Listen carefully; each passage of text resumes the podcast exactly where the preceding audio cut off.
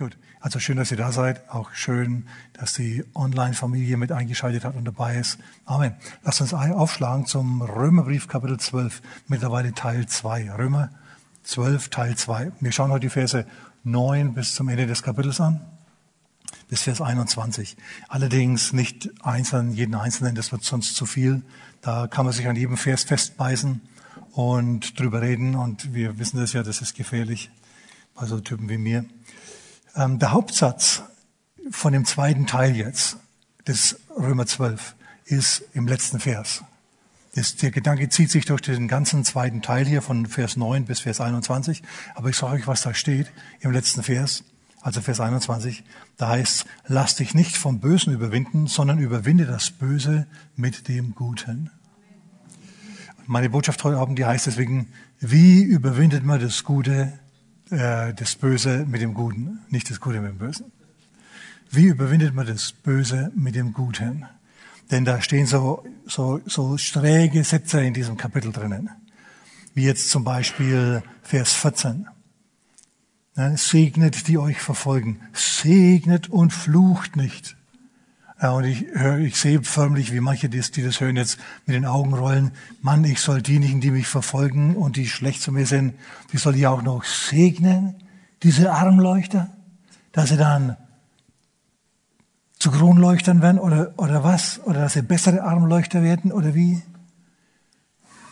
Ich soll für meine Feinde beten. Jesus sagt ja, betet für eure Feinde. Seid gut zu denen. Manche denken sich, das ist doch hirnrissig. Naja, ähm, schau, wenn du für deine Feinde betest, dann musst du ihr nicht sagen, oh Herr, gib ihnen gutes Gelingen, wenn sie wieder gegen mich kämpfen oder so.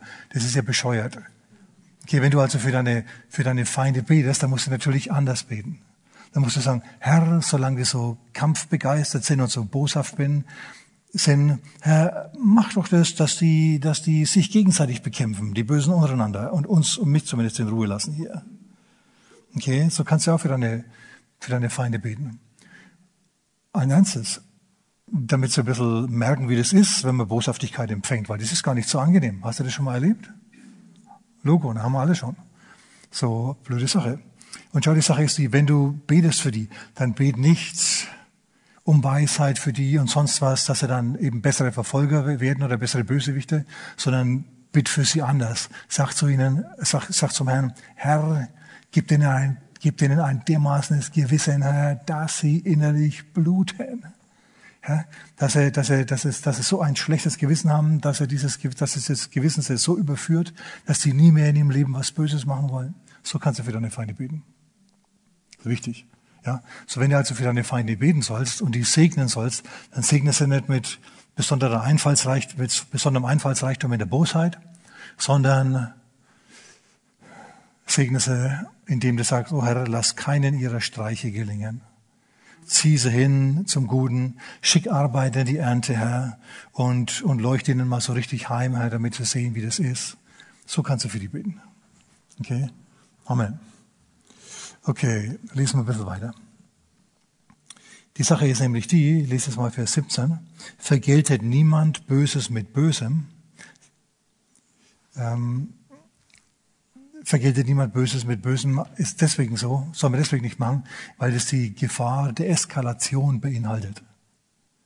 Nein, wir wissen ja, Auge um Auge, richtig? So Backpfeife um Backpfeife. Aber ich weiß noch, als ich klein war, da wenn dir einer eine Backpfeife gegeben hat, dann hast du nicht, wie die Bibel sagt, eine ihm zurückgegeben, sondern dann hast du ihm gebackpfiffen. Ich meine, wum, wum, wum, zack, zack, bis der am Boden lag. Dann hast du ihn in Ruhe gelassen. Nicht wie in modernen Zeiten, wo man dann auch noch drauftritt oder so. Also so geschmacklos waren wir nicht. Okay, und so verdorben und verwerflich und so hinterfotzig, so ungewalttätig waren wir seinerzeit nicht. okay, alles klar. So, äh, ist, ist, ist eine echte Gefahr. Wie gesagt, wir schauen uns das gleich an in einer biblischen Begebenheit. Also denk dran, wenn du dich rächen willst an irgendjemanden, wenn du jemanden Böses mit Bösem vergelten willst, das ist so eine Sache ähm, das Böse mit Guten vergelten, wie das jetzt hier heißt. Vergeltet niemand Böses mit Bösem ist eine Sache. Aber in Vers 21 heißt es ja, lass dich nicht vom Bösen überwinden, sondern überwinde das Böse mit dem Guten. Es ist eine Sache, Böses nicht mit Bösem zu vergelten. Es ist eine andere Sache, das Böse mit dem Guten zu vergelten. Weil es ist schwierig.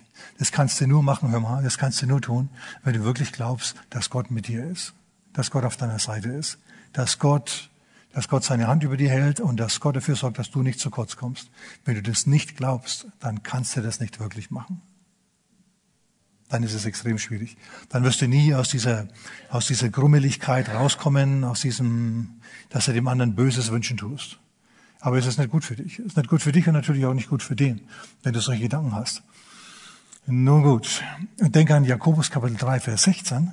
Da heißt, denn wo Streit und Neid ist, da ist Zerrüttung und jede schlechte Tat. In anderen Worten, da werden so richtig die teuflischen Kräfte der Disharmonie, und des Fluches freigesetzt. Wer will in so einer Atmosphäre leben? Ja, wer will solche Kräfte um sich herum haben? Also dann nimm vom Streit und von, von Neid und Bosheit und diesen Dingen Abstand. Zahlt sich nicht aus. Amen. Okay. Jetzt ähm, in Vers 18 geht's weiter. Gerade, gerade habe ich Vers 17 gelesen, jetzt komme ich zu Vers 18. Wenn möglich, so viel an euch ist, lebt mit allen Menschen in Frieden. Aber wir wissen, es kann der Brävste nicht in Frieden leben, wenn es dem bösen Nachbarn nicht gefällt. Na, ist so eine Sache. Aber du musst ja zumindest nicht der böse Nachbar sein. Amen. Ähm, Im ersten Mose, äh, nicht im ersten Mose, im ersten Samuel, Kapitel 25, da ist eine Begebenheit, wo einer Gutes mit Bösem vergolten hat. Also nicht Böses mit Guten, sondern jetzt schauen wir uns zunächst einmal an, wie das ist, wie, wie einer endet, wenn er Gutes mit Bösem vergelten tut. Die Begebenheit ist, stammt aus der Zeit von David, als der noch im Gebüsch unterwegs war. Als er sich verstecken musste vom König Saul und seinen Soldaten. Und wie gesagt, wenn du, wenn du ständig vor den besten Soldaten im ganzen Land dich verstecken musst, dann wirst du selber ein ziemlich guter Verstecker. Ja, also das stählt deine militärischen und taktischen Fähigkeiten und so. Okay, gut. Jetzt hat David ja Leute um sich geschaut, beziehungsweise die kamen von selber zu ihm. Alle, die erbitterten Gemüts waren, die Ehestreit hatten, die Schulden hatten, die Probleme hatten, mit denen er schwer auskam, alle, die einen Grund hatten, davon zu laufen, die sind bei ihm gekommen, zu ihm gekommen, haben sich bei ihm gesammelt. Also das ist echt eine schwierige Truppe. Fast wie eine christliche Gemeinde. Schaut nicht so streng, ja. So, du hast also alle möglichen mühseligen und beladenen, die jetzt kommen und von ihm die Antwort wollen. Und wir wissen, Soldaten, die müssen was zu tun haben, weil sonst werden sie marode Brüder. Ja, sonst plündern sie und machen Zeugs, weil die können es hier durchsetzen, die sind ja bewaffnet. Ja, und du vielleicht nicht. Und dann schaust du blöd, wenn die da ankommen. So, der muss denen also was zu tun geben. Und sie glauben alle an ihn, sie glauben, dass er der nächste König wird. Davon sind sie überzeugt. Das merkt man ihm an, der lebt da drin in dieser Berufung. Also noch nicht, aber man merkt ihm trotzdem an. Er ist noch nicht König, aber man merkt ihm an, dass er mal einer wird. Wissen alle, glauben alle. Prophet Samuel hat seinerzeit geweissagt, David, du wirst ein König. Basta, das war's, das war, das war's. Aber der Saul wollte seinen Thron natürlich nicht aufgeben, hat ihn deswegen gejagt und verscheucht. Und jetzt hat also David 600 schwer erziehbare, schwierige Kollegen, Brüder, die nicht ganz sauber sind. Okay, mit denen muss er jetzt irgendwas machen. Denen muss er sinnvolle Tätigkeit geben. Naja, wie gesagt, weil er eines Tages König sein wird, werden sie nicht umherziehen in Juda und in Israel und plündern. Das machen die nicht. Sondern sie passen auf die Leute im Land auf. Auf die Art und Weise haben sie dann schon ein paar Pluspunkte bei den Leuten. Vor allem bei den Schafhütten und bei den Landbesitzern, wenn sie deren Besitz bewachen in der Zwischenzeit. Und genau das machen sie. David sagt wir sind jetzt hier in dieser Gegend hier, in Juda. Da gibt's einen Mann, der hat viele Schafe und, und als mögliche und große Felder und so weiter. Der Mann heißt Nabal. Auf den passen wir jetzt auf. Wir sind um den herum eine Mauer. Was sind wir? Eine Mauer. Und so pumpt er die auf und so sagt er denen, nichts davon dem verloren geben. Der, der, den müssen wir beschützen. Und wenn ein Räuber kommt, dann hauen wir den in die Flucht. Und die Leute wissen also, was Sache ist, und jetzt verstecken sie sich im Wald und passen auf dem seine Hürden auf. Falls da Räuber kommen, und Räuber kamen dauernd, damals dauernd, okay? So, wir haben also den ersten Räuber, der ankommt. Er hat schon lange das Messer in der Hand und er schleicht zu dem Schaf hin, dass er sich da greifen will. Und während er so vorhin dem Baum vorschaut, brrr, steckt plötzlich ein zitternder Pfeil im Baum. Und er denkt sich, wo kommt denn der her? Und dann schaut er sich um und dann sitzt, sieht er da, wie Robin Hood und seine Männer auf den Ästen sitzen. Und er denkt sich, ich denke, ich schaue, dass ich Land gewinne und er haut ab und die Herde ist in Frieden. Und so geht es den ganzen Sommer. Also super, wenn du so eine Bewach so, solche Bewacher hast. Nach dem Abend kamen sie dann und haben sich bei denen, die, bei den Hütten mit aufgewärmt, die Soldaten Davids. Aber die haben denen nichts gemacht, die waren gut für die. Sie waren wie eine Mauer um sie herum. David tut jemand Gutes und zwar ohne Anlass. Naja, der Hintergedanke war natürlich, dass er seinen Leuten was Gutes zu tun gibt. Aber ihr versteht, was, was da läuft. Und irgendwann sagt er dann, okay, gut, jetzt geht's auf den Winter zu, David. Jetzt ist die Schafschuhe und diese ganze Zeit und jetzt brauchen wir was zu essen, weil wir müssen jetzt überwintern. In Israel ist es zwar nicht so kalt wie bei uns, aber da wächst auch nichts. Ja, gut. Also was macht er? Er sendet ein paar harmlos aussehende junge Leute runter zum, zum Nabal und lässt ihn ausrichten, hallo, wir haben auf dich aufgepasst und war kostenlos, aber jetzt bräuchten wir mal deine Hilfe. Wir haben dir geholfen, jetzt hilfst du mal uns, gib uns was zu essen. Eine Hand wäscht die andere, alles klar. Was macht Nabal? Nabal stützt auf diese Leute zu und brüllt die an und schreit und macht und tut. Na, wer ist David? Ja, ein davongelaufener Sklave. Alle laufen sie heute davon der redet und babbelt, obwohl er ein reicher Mann ist und ruhig ein bisschen was machen könnte hier, macht er das nicht. Und so äh, gehen die Leute von David wieder zurück und berichten, berichten. Und David ist dermaßen sauer, als er hört, was dieser Nabal sagt. Er ist so sauer, dass er sagt, ich weiß nicht, ob ich sagen soll, was er da wirklich sagt, also was wirklich in der Bibel drinnen steht. Der sagt zu seinen Männern, Männer, kommt jeder, schnallt sich sein Schwert um und wir werden bis zum Morgen nicht einen von Nabal übrig lassen, der an die Wand pisst. So steht es in der Bibel. Okay? Also in anderen Worten, Babys und so weiter und Frauen lassen wir in Ruhe, aber alle, die laufen können, alle, die stehen können, alle, die schon ein bisschen eigenständig sind, die legen wir um. Ja, das ist nicht mehr Auge um Auge, das ist nicht mehr Auge um Auge, sondern das ist Auge um Auge und Ohr und Hand und Fuß. Merkst du das? Nabal hat David aufgeregt. Und er will jetzt Rache vollziehen an dem ganzen Gut, an allen Mitarbeitern vom, vom Nabal. Ist es richtig? Ist es total verkehrt? Der will hier Böses mit Bösem vergelten. Ne? Der hat was über mich gesagt, also sage ich was über ihn. Warum, wenn er was über dich erzählt, warum lässt er das nicht einfach an dir abperlen wie Wasser an der Ende? Es kann dir nichts, okay? Der Herr ist mit dir. Und wenn du glaubst, dass der Herr mit dir ist, dann musst du nicht über andere herziehen, wenn die über dich herziehen. Musst du nicht machen. Na, du musst nicht mit Kollegen tuscheln oder sonst was. Musst du alles nicht machen. Naja, auf jeden Fall, ähm, David ist so sauer und seine Männer sagen, na endlich, jetzt geht's mal rund. Und sie legen los. Sie laufen runter in Richtung Nabals Gut. Aber es kommt ihm die Frau von Nabal, die gut aussehende und kluge Abigail, entgegen. Und nicht nur sie, sondern sie hat auch massenweise Proviant dabei und alles Mögliche. Und sie sieht David mit dem Feuer in den Augen und sie wirft sich vor ihm nieder und sagt, halt, stopp, was machst denn du? Du vergiltst hier Böses mit Bösem, das soll man nicht machen. Die Bibel sagt, du sollst Gutes, Böses mit Gutem vergelten. Außerdem, ja, der Mann, der ist wirklich ein Narr, man kann nicht mit ihm reden. Er ist sein alter Schreihals und man kann einfach, man dringt nicht durch zu ihm. So sei so gut, mach nichts, hilf dir nicht mit eigener Hand. Und David sagt, ja, natürlich, jetzt alle, wo du das sagst. Weil, wie gesagt, an der schönen Frau konnte der nicht widerstehen. Sie hatte super Argumente. Sie hat ihr Mann und allen Männern, die für sie gearbeitet haben, das Leben gerettet. Und David denkt sich, Mensch, die hat ja recht, was, was habe ich hier vor? Spinn ich oder was? Und so sagt er, danke, dass du mich davor bewahrt hast, Böses mit Bösem zu vergelten.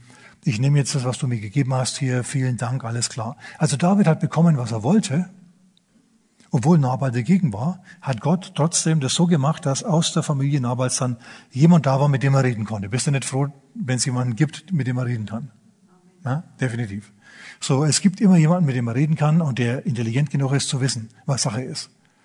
Seine Frau hätte ja zu ihm sagen können, hey Nabal, jetzt pass mal auf, der David, die bereitet jetzt einen Prozess gegen dich vor.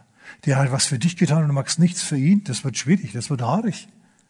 Wir müssen uns mit ihm arrangieren, sonst wird es ganz blöd. Der war gut zu uns. Der hat auf unser Zeugs aufgepasst, ohne dass er da was groß dafür bekommen hat. Jetzt, äh, jetzt müssen wir da was machen. Nabal hätte es ja wahrscheinlich abgebürstet. Nein, machen wir nicht. Und was weiß ich was. Aber sie war cleverer als das. Sie kam dem entgegen und hat sich mit ihm geeinigt, mit dem David. David war beeindruckt von der Tatsache, dass diese Frau ihn gut beraten hat. Wohl dem, der Leute um sich hat, die ihn gut beraten. Na? Und vor Fehlern bewahren. Mai, mai, mai. So, wunderbare Sache. David zieht ab, er knabbert schon mal ein bisschen an dem Kuchen, den sie da mitgebracht hat, denkt sich, hey, super, gut. Und jetzt haben sie also Vorrat zunächst mal für einige Zeit, für den Winter wird es wohl reichen. Und dann passiert noch was. Nabal hat ja Gutes mit Bösem vergolten. Das ist nicht gut, ihr Lieben. Es ist nicht gut für den Menschen, wenn er, wenn er Gutes mit Bösem vergelten tut. Abigail, Abigail kommt heim zu ihrem Mann, der gerade ein Mahl auffährt, das eines Königs würdig ist. Also in anderen Worten, der hätte schon was gehabt. Der, hat, der hätte sich nicht krummlegen müssen, wenn er dem David was abgegeben hätte. Und die Wirten, die haben ja bei der Abigail Fürsprache für David eingelegt. Jetzt überlegt einmal, wenn David in seinem Zorn losgelegt hätte, der hätte die Hirten, die für ihn Fürsprache eingelegt haben, hätte der mitgetötet. Furchtbar. Also ist es gut, dran zu denken, Böses mit Guben vergelten. Ja, oder zumindest nicht mit Bösen. Okay. Ähm, als, er, als er das dann hört, äh, stirbt sein Herz in ihm. Sie sagt zu ihm, ja, was hast du wieder? Er fährst hier auf und tafelst, ist dir bewusst, dass gerade David draußen war, mit 600 Männern, mit Messern zwischen den Zähnen? Die waren überhaupt nicht gut drauf, das sag ich dir. Und plötzlich, ja, durchfährt den und, und, sein, und sein Herz bleibt stehen, wie auch immer, und er, er sitzt da wie ein Stein. Das gibt es tatsächlich, das nennt man karatonische Schizophrenie. Der sitzt einfach da und bewegt sich nicht mehr wie ein Stein. Dann heißt es weiter, nach sechs, nach zehn Tagen ist er dann gestorben. Und dann haben wir das David gesagt und David hat gesagt, was hat David gesagt? Kannst du nachlesen im 1. Samuel Kapitel 25, Vers 39. Da sagt er, gepriesen sei der Herr, der mir bewahrt hat, dass er mich vor, dass ich mich mit eigener Hand hier, ähm, mir mit eigener Hand helfe. Und äh, dass, ähm, dass, dass diese Blamage und so weiter, der Schmach, den er mir angetan hat, dass Gott es äh, bereinigt hat. Und dann macht er noch was. Also er freut sich, dass Gott die Sache in die Hand genommen hat. Wer hat die Sache in die Hand genommen? Wer hat sich um Nabal gekümmert? Der Herr. Musste David überhaupt nicht machen. Da hat der Herr was gemacht und es hat gereicht. Glaubst du, dass der Herr was für dich macht? Wenn sie dich ausnutzen, wenn sie dir das Fell über die Ohren ziehen wollen, da können sie lang ziehen. Weil wenn der Herr mit dir ist, ne, dann schaden sich die zum Schluss nur selber. Frag den Nabal. Das heißt, den kannst du jetzt nochmal fragen, weil wie gesagt, er ist nach zehn Tagen gestorben. Na, der war halt getafelt, war betrunken, seine Frau hat ihn konfrontiert und dann ist er, und dann war Schluss. Und David macht noch was. David geht und hält um die Hand von dieser Frau an und dann wird sie seine Frau. Also, wenn man es mal so sehen will, Sieg auf der ganzen Linie. Das Beste, was der hatte, hat Gott ihm gegeben. Also heute ist das natürlich anders. Heute wird es niemand mehr einfallen, da eine zweite Frau zu nehmen oder so. Gott sei Dank macht man nicht. Okay, kommen hier nicht auf Gedanken. Weil manche lesen es und denken sich, hm, uh, uh. Wir, wir sind im Neuen Testament, okay? Da geht es anders zu. Wir brauchen nicht mehr. Wir haben eine und die ist so super, die langt völlig. Amen. okay. Naja, auf jeden Fall ich weiß nicht, was er dann geerbt hat vom Besitz Nabals, weil das hat er dann der Abigail gehört, das ganze Zeugs. Es kann sein, schau, dass zum Schluss der Herr David das alles zugewendet hat. Hm, denken wir selber drüber nach. Eine, auf eines will ich heraus, und zwar auf das, David ist nicht zu kurz gekommen. Er ist nicht zu kurz gekommen, Gott hat sich um ihn gekümmert. Glaubst du, dass Gott sich auch um dich kümmert? Wenn man dich auf der Arbeit ausgrenzt oder, oder schlecht behandelt, glaubst du, dass Gott sich dann um dich kümmert? Ja? Wenn deine Geschwister dich ums Erbe bringen wollen oder tun, oder deine Eltern dich enterben, weil du jetzt Christ bist. Und wie gesagt, da besteht ja die Gefahr, dass du alles weggibst. Ja, natürlich, so ein Quatsch. Aber egal, Leute haben solche Gedanken. Und zum Schluss stehst du dann da und, und hast nichts mehr. Ich habe das wirklich einmal gehört, da hat ein Millionärsohn sich bekehrt und dann haben die Eltern ihn enterbt. Aber der ist immer noch Christ. Also zumindest das letzte Mal, als ich nachgeschaut habe, war er noch Christ. Preis dem Herrn. So, glaubst du dann, bist, bist du dann bereit, schau, ein bisschen zu leiden und dem Herrn das Gericht zu überlassen? Denn es geht weiter hier in Römer Kapitel 12. Vergeltet niemand Böses mit Bösem, seid bedacht auf das, was ehrbar ist vor allen Menschen. Wenn möglich so viel an euch ist, liegt mit allen Leuten in Frieden. Und jetzt Vers 19. und 20. Recht euch nicht selbst, Geliebte, sondern gebt Raum dem Zorn. David hat dem Zorn nicht Raum gegeben, dem Zorn Gottes. Nicht Raum gegeben, der hat selber sein Schwert umgeschnallt und hätte sich furchtbar versündigt an den Mitarbeitern von Nabal, die gut waren, gute Leute waren, die für David Fürsprache eingelegt haben. Stellt dir das mal vor. Dem in der Hitze seines Gefechts hier, David, legt die alle um, weil ihn ein Mann beleidigt hat. Es ist nicht gut, es ist nicht richtig. Puh. Also, ähm, dass es David passiert, dem Mann nach dem Herzen Gottes, das zeigt mir, dass das uns auch passieren kann, dass es eine menschliche Regung ist, die allen passieren kann. Diese Begebenheit steht in der Bibel drinnen, dass er uns warnt. So in anderen Worten, es wird immer wieder Situationen in deinem Leben geben, in denen Leute dich dermaßen schlecht behandeln, hör mal, dass du sagst, hey, jetzt geht's los. Und dir selber helfen willst und los, losziehen willst, um hier dem anderen zu schaden. Und der Herr sagt, Abstand, langsam, langsam, langsam. Eines Mannes Zorn bewirkt nicht Gottes Gerechtigkeit, sagt Jakobus. Und Paulus sagt, lass, lass den Herrn die Rache vollziehen, nicht du. Das ist nicht deine Aufgabe. Gebt Raum dem Zorn, dem Zorn Gottes. Denn es steht geschrieben, mein ist die Rache, ich will vergelten, spricht der Herr. Das stimmt, das ist im 5. Äh, Mose 32, Vers 35. Wenn nun deinem Feind hungert, so speise ihn, und wenn ihn dürstet, so gib ihm zu trinken. Also das ist kontraintuitiv. Du sollst gut zu ihm sein, während er böse zu dir ist. Und dann passiert was. Denn wenn du das tust, ich bin immer noch in Vers 20, wirst du feurige Kohlen auf sein Haupt sammeln. Das geht jetzt in zwei Richtungen. Die feurigen Kohlen sind einmal Gericht, also weil es ist ja schmerzhaft, tut ja weh, feurige Kohlen auf dem Haupt, ja. Einerseits, andererseits symbolisiert es aber auch das Gewissen. Plötzlich schlägt das Gewissen bei dem an. Es kann in beide Richtungen gehen, je nachdem, wie der drauf ist. Bei Nabal zum Beispiel, Nabal ist untergegangen, Nabal ist gestorben. Bei dem hat nicht das Gewissen angeschlagen, ja, sondern bei dem kam zum Schluss Gericht. David war gut zu ihm, er war schlecht zu David. Er hat sich nicht geändert. Der Mann war ein stumpfer Charakter, ein großer Tor.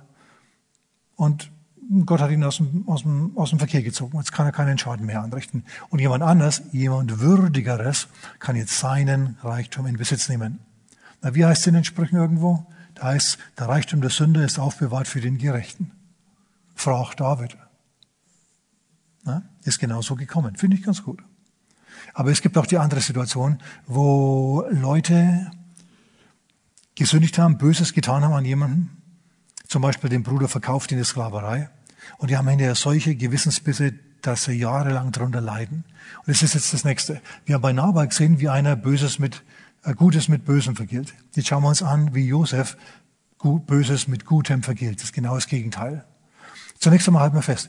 Wir kommen jetzt zu Josef. Okay, wir sehen jetzt, die Geschichte von Josef in der Bibel ist von 1. Mose 37 bis 50. Wir haben jetzt nicht die Zeit, das alles zu lesen, sondern wir kommen nur zu den wichtigsten Punkten, die mir für heute wichtig sind. Na, oft reden wir über die Anfangszeit von Josef, wie er dran geblieben ist, äh, wie er nicht im Zorn zurückgeblickt hat, sondern hoffnungsvoll nach vorne und sich nützlich gemacht hat. Das ist alles gut, aber das ist nicht alles von der Geschichte. Sondern zum Schluss hin wird es auch nochmal interessant. Und das schauen wir uns jetzt mal an.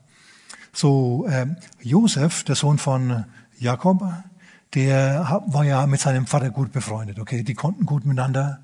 Der Jakob hat seinen Sohn geliebt, weil er der Sohn seines Alters war und gleiche Interessen hatte wie er. War super, die haben sich viel unterhalten. Und dort hat Josef erfahren, dass das Land Kanaan der Familie von Abraham, Isaac und Jakob, also seiner Familie, dass ihm, dass dieser Familie dieses Land geschenkt worden ist von Gott. Früher oder später wird dieses Land von Israel, von diesen zwölf Brüdern hier bevölkert werden. Von den Nachfahren dieser zwölf. Das weiß Josef. Der lebt da drin. Er kennt die Geschichte von Abraham und von Isaac und von Jakob.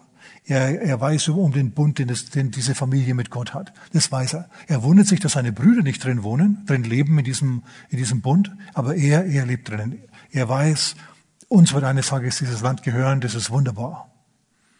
Und weil er das weiß, dass sie dieses Land einnehmen sollen, weiß er auch, dass seine Brüder, die im Moment ziemlich böse sind, er hinterbringt seinem Vater immer wieder die böse Nachricht, die üble Nachrede über diese Brüder. Er weiß, dass, dass da irgendwann irgendwie irgendwo eine Herzensveränderung stattfinden muss, damit die würdig waren, von Gott gesegnet zu werden und dieses Land bekommen. Das ist so seine Hoffnung. Okay, er denkt also, der Herr kann an diesen Leuten arbeiten. Das denkt er grundsätzlich. Er weiß, dass es keine guten Leute sind, aber er denkt sich, die können nicht ewig schlecht bleiben. Irgendwie muss der Herr sie umgestalten und verändern, damit wir würdig werden, dieses Land einzunehmen. Weil, wie gesagt, bösen Leuten gibt Gott dieses Land nicht. Gott hilft bösen Leuten nicht. Amen. Haben wir gerade bei Nabal gesehen. Na, solchen Leuten hilft er nicht, solche zieht er zum Schluss aus dem Verkehr. Sterben vorm Alter. Ist ja nicht Sinn und Zweck der Sache. Okay, jetzt aber was passiert? Er, treu, treu doof, geht Jakob raus zu seinen Brüdern nach Dothan und dort verprügeln sie ihn, nehmen seinen teuren Anzug ab, stecken ihn in eine trockene Zisterne und zum Schluss wird er dann nach Ägypten verkauft. Und er sitzt in der Zisterne drinnen, Stein ist oben drauf, er sitzt im Dunkeln. Er weiß nicht, ob er dort sterben wird oder was das sein wird. Auf jeden Fall brüllt er um Gnade. Ja, und, und die Brüder sehen die Angst in Josef, als sie ihn runterschmeißen in die Zisterne hinein, in dieses Loch im Boden und dann den Stein drauf wälzen. Sie hören das Gedöns und sie sind hart. Sie hassen ihn, sie mögen ihn nicht, weil er besser ist als sie. Papa mag ihn mehr als uns. Und wo Neid und Streit ist, es jede böse Tat. Ja, haben wir gerade gelesen bei Jakobus. Naja, wir wissen, was passiert. Josef wird rausgezogen und er wird in die Sklaverei verkauft und er kommt nach Ägypten. Und in Ägypten steigt er nach einiger Zeit auf und wird zum mächtigsten Mann des ägyptischen Weltreiches. Spätestens da fängt Josef an, so nachzudenken. Und er sagt sich, meine Brüder, die wenn das wüssten, wenn die mich nicht getriezt hätten, wenn die mich nicht über Umwege nach, nach Ägypten verkauft hätten, losgeworden wären, dann wäre ich jetzt nicht hier dann wäre ich jetzt nicht in meiner Superposition.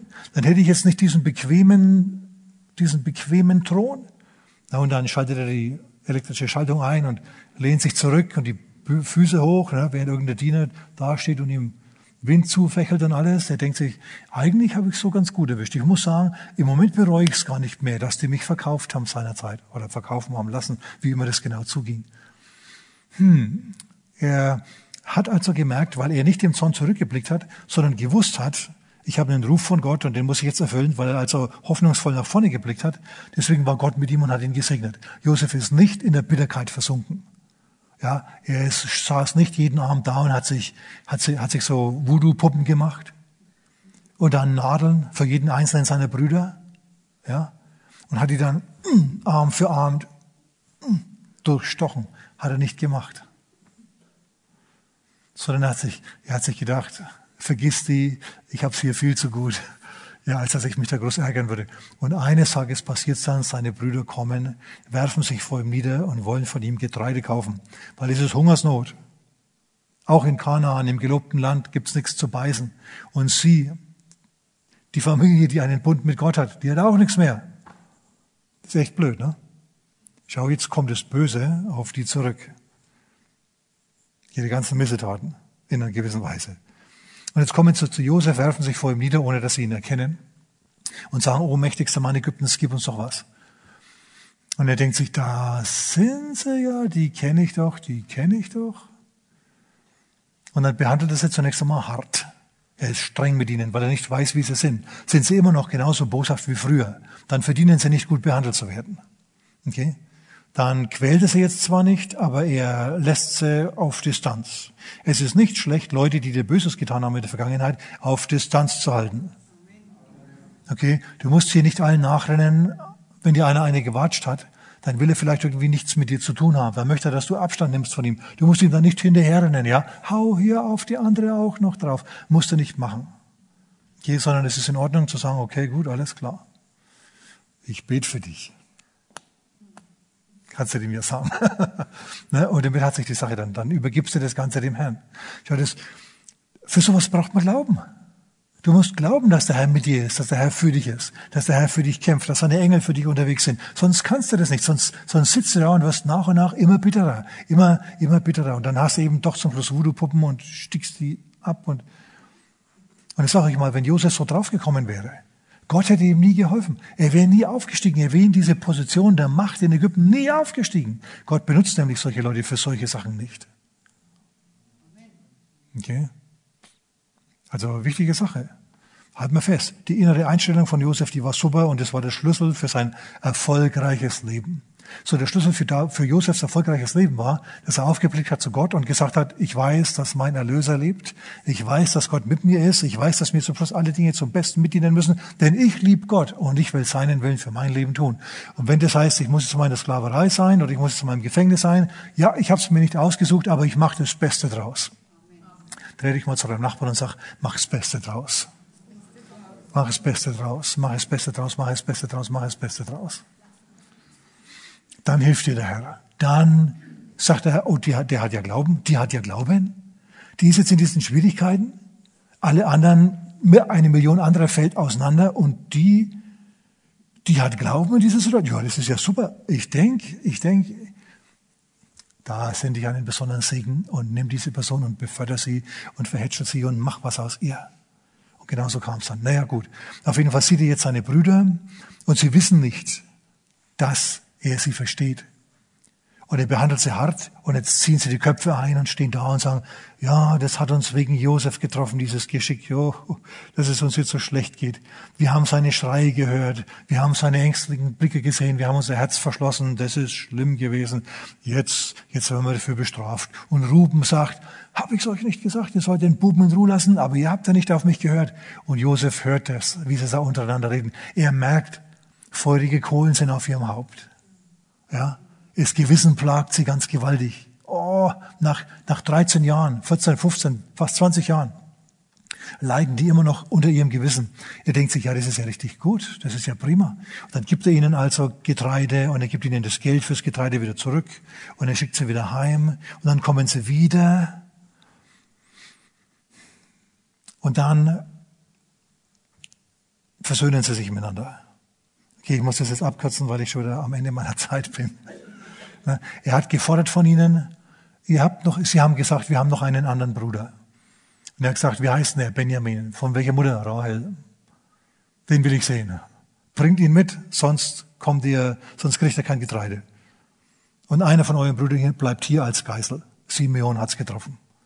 Dann gehen sie also wieder heim, Simeon ist weg und sie müssen den Benjamin äh, anbringen. Ja, und das machen sie. Jetzt haben sie also den Benjamin da mit dabei. Und Benjamin sieht aus wie eine jüngere Ausgabe von Josef. Und Josef ist also zutiefst bewegt, als er seinen Bruder sieht, von seiner selben Mutter, ja. Mai, mai, mai, mai, mai. Ähm, und er lädt sie ein in sein Haus und sieht Tafeln da und alles. Und, und dann und dann offenbart er sich ihnen. Ich kürze das jetzt ab. Und als er sich ihnen offenbart, fallen die aus allen Wolken, die Brüder. Die denken sich, oh nein, du gute Güte, was ist denn jetzt los? Jetzt sind wir in seiner Hand. Er war in unserer Hand, jetzt ist, sind wir in seiner Hand. Der braucht nur mit dem Finger schnippen. Und die besten ägyptischen Henker, die kümmern sich um unsere Hälse. Oh nein, oh nein, oh Schreck, oh Graus, oh weh. Aber Josef sagt was anderes. Er sagt in äh, Kapitel 45, 1. Mose 45, Vers 5, muss ich mal nachschauen. Ja genau, Vers 5, da sagt er, hey, macht euch keinen Kopf. Ich habe euch reden hören. Ich habe gemerkt, dass da eine, eine Herzensverwandlung bei euch stattgefunden hat. Ich vergebe euch. Gott hat mich genau genommen vor euch hergesandt um euch zu retten. Weil, dass ihr euch verändern werdet, das habe ich irgendwie geglaubt und gewusst, weil wir sollen ja mal das Land Kanaan einnehmen. Eines Tages wird Gott uns hier aus Ägypten wieder rausholen und nach Kanaan bringen. So, Gott hat mich lediglich vorausgesandt, um hier euch das beste Stück vom Land hier zu geben, von Ägypten, ganz Ägypten, dass ihr dort wohnen könnt, dass ihr, dass euer Leben bewahrt wird. Ihr habt es zum Bösen gemeint, aber Gott hat es zum Guten gewandelt. Und das ist der Schlüssel, ihr Lieben. Leute tun dir was Böses und Gott wandelt es zum Guten. Wenn du Gott liebst und so bist wie Josef. Ein großes, großes Geheimnis, dass wenn wir kapieren, wenn die Menschen kapieren würden, wir würden ein viel, viel entspannteres Leben führen. Viel ruhiger, viel entspannter, ja. Amen. Okay. Ähm, er sagt, ja, ihr habt es zum Bösen gemeint. Es war wirklich teuflisch, was ihr mit dir gemacht habt. Aber Gott hat es zum Guten mitgewendet. Er umgewendet. Er hat genau genommen habt ihr damals Gott gedient, ohne dass ihr es gewusst habt. Gott hat es benutzt. Glaubst du, dass der Herr auch deinen Schmerz benutzen kann? Auch deine Katastrophe, die dir passiert ist? Ja, ob das jetzt eine Pleite ist, eine Scheidung ist oder sonst was. Leute, der Herr hat immer noch die Hand drauf und er kann dich immer noch segnen. Segnen bedeutet, deine besten Tage liegen immer noch vor dir. Ich will deine besten Tage liegen noch vor dir. Und wenn du jetzt Leiden tust unter schwierigen Brüdern, unter schwierigen Familienverhältnissen, du erinnerst dich an die Feindseligkeit zu Weihnachten, als du denen die Geschenke zusammengebaut hast und alle waren gegen dich und du wusstest gar nicht, warum jetzt eigentlich genau. Du hast dir gedacht, hey, Gott segne sie und hast trotzdem weiter gebastelt. Oder wenn du erleben musst, dass deine Kinder feindselig sind gegenüber, die haben auch ein Gewissen. Schau, Menschen verändern sich. So wie sich die Brüder von Josef verändert haben. Die sind gute Leute geworden. Ganz zum Schluss, im ersten Mose Kapitel 50, letztes Kapitel dieses Buches, da stirbt der Vater, Jakob stirbt. Und jetzt haben die Brüder wieder Angst vor Josef. Oh, jetzt ist der Vater tot, jetzt wird er sich an uns rächen. Also die glauben nicht, die sind nicht überzeugt von der Güte von Josef. Könnt ihr das sehen? Die glauben nicht, dass es gut mit ihnen meint. Und dann schicken sie Boten rüber und sagen, oh, Lügen haben wir wahrscheinlich. Der Papa hat gemeint, bevor er gestorben ist, Josefi, vergib doch die Bosheit deiner Brüder, der Knechte des Gottes deines Vaters. Und Josef muss wieder weinen. Er muss sagen, hey Leute, ihr müsst euch keinen Kopf machen. Es ist in Ordnung, es ist okay, es ist gut. Ich nehme euch an, ihr nehmt mich an. Wir sind jetzt andere Leute, wir sind jetzt erwachsen. Wir haben uns geändert. Die Gnade Gottes hat uns geändert. Glaubt an meine Vergebung, ich werde mich um euch kümmern, ich werde euch versorgen, ich werde nicht hart zu euch sein. Das haben wir hinter uns. Ich muss jetzt nicht mehr hart sein, denn ihr habt euch geändert, ihr habt euch verbessert, ihr seid jetzt der guten Behandlung würdig. Halleluja. So, deswegen ist es gut, das Böse mit Gutem zu überwinden. Josef hat das Böse mit Gutem überwunden. Siehst du das? Warum? Weil er die Fingerabdrücke Gottes in seinem Leben sehen konnte. Wenn du das auch möchtest, dann brauchst du eine, dann brauchst du eine Grundvoraussetzung.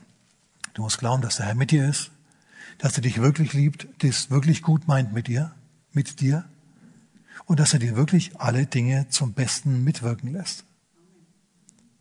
Ja, denn Gott hat einen Plan, der noch größer ist als dein Plan für dein Leben. Ja, und der Herr, der hat Mittel und Möglichkeiten, der kann dich an Positionen bringen, wo du so effektiv bist, wo du so aufblühst, dass du ein Adler bist, dass du stärker bist nach deiner Katastrophe, als wie wenn du die Katastrophe nie erlebt hättest. Schau, Josef wäre möglicherweise ein erfolgreicher Manager des Gutes seines Vaters geworden in Kanaan.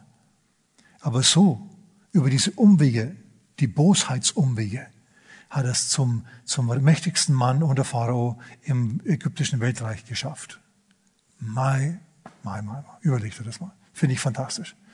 So, Amen. Jetzt bin ich fertig und, naja, besonders gut war ich wieder nicht in der Zeit. Macht nichts. Wir beten noch zum Abschluss. Halleluja. Vater, du siehst unser Herz. Und Herr, wenn irgendwie ein Weg des Todes in unseren Herzen ist, Herr, wenn wir, wenn wir Zorn und Groll hegen. Vater, dann bringen wir den jetzt vor dich. Herr, uns ist völlig bewusst, dass man den nicht einfach wie eine Maschine abstellen kann. Aber Vater, wir können uns ausrechnen, wie wir enden.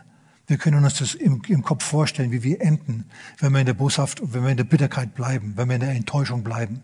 Dann enden wir zum Schluss verbittert und alt und einsam und Herr, das wollen wir nicht. Deswegen legen wir dir jetzt diese Bitterkeit, den Groll, diese ganzen Sachen, Herr, die wir empfinden, weil uns Leute Böses getan haben, legen wir vor dich hin. Geben es dir ab und bitten dich, Herr, kümmere du dich. Herr, in Römer Kapitel 12 heißt dass du dich um uns kümmerst. Da heißt es darum, dass dein die Rache ist und du dich, wie gesagt, um diese, um, um die Gerechtigkeit kümmerst. Vater, wir bitten dich jetzt, dass du uns den Groll vergibst und hilfst, den zu überwinden, erstens. Und zweitens, Herr, wir bitten dich, dass du die Katastrophen von damals jetzt zum Segen werden lässt. Dass wir bessere Leute sind, weil wir diese Dinge erlebt haben. Herr, wir können das nicht selber machen, aber wir vertrauen dir, dass du genau das produzierst und, und, und, und bewirkst in unserem Leben, Herr. In Jesu Namen. Amen.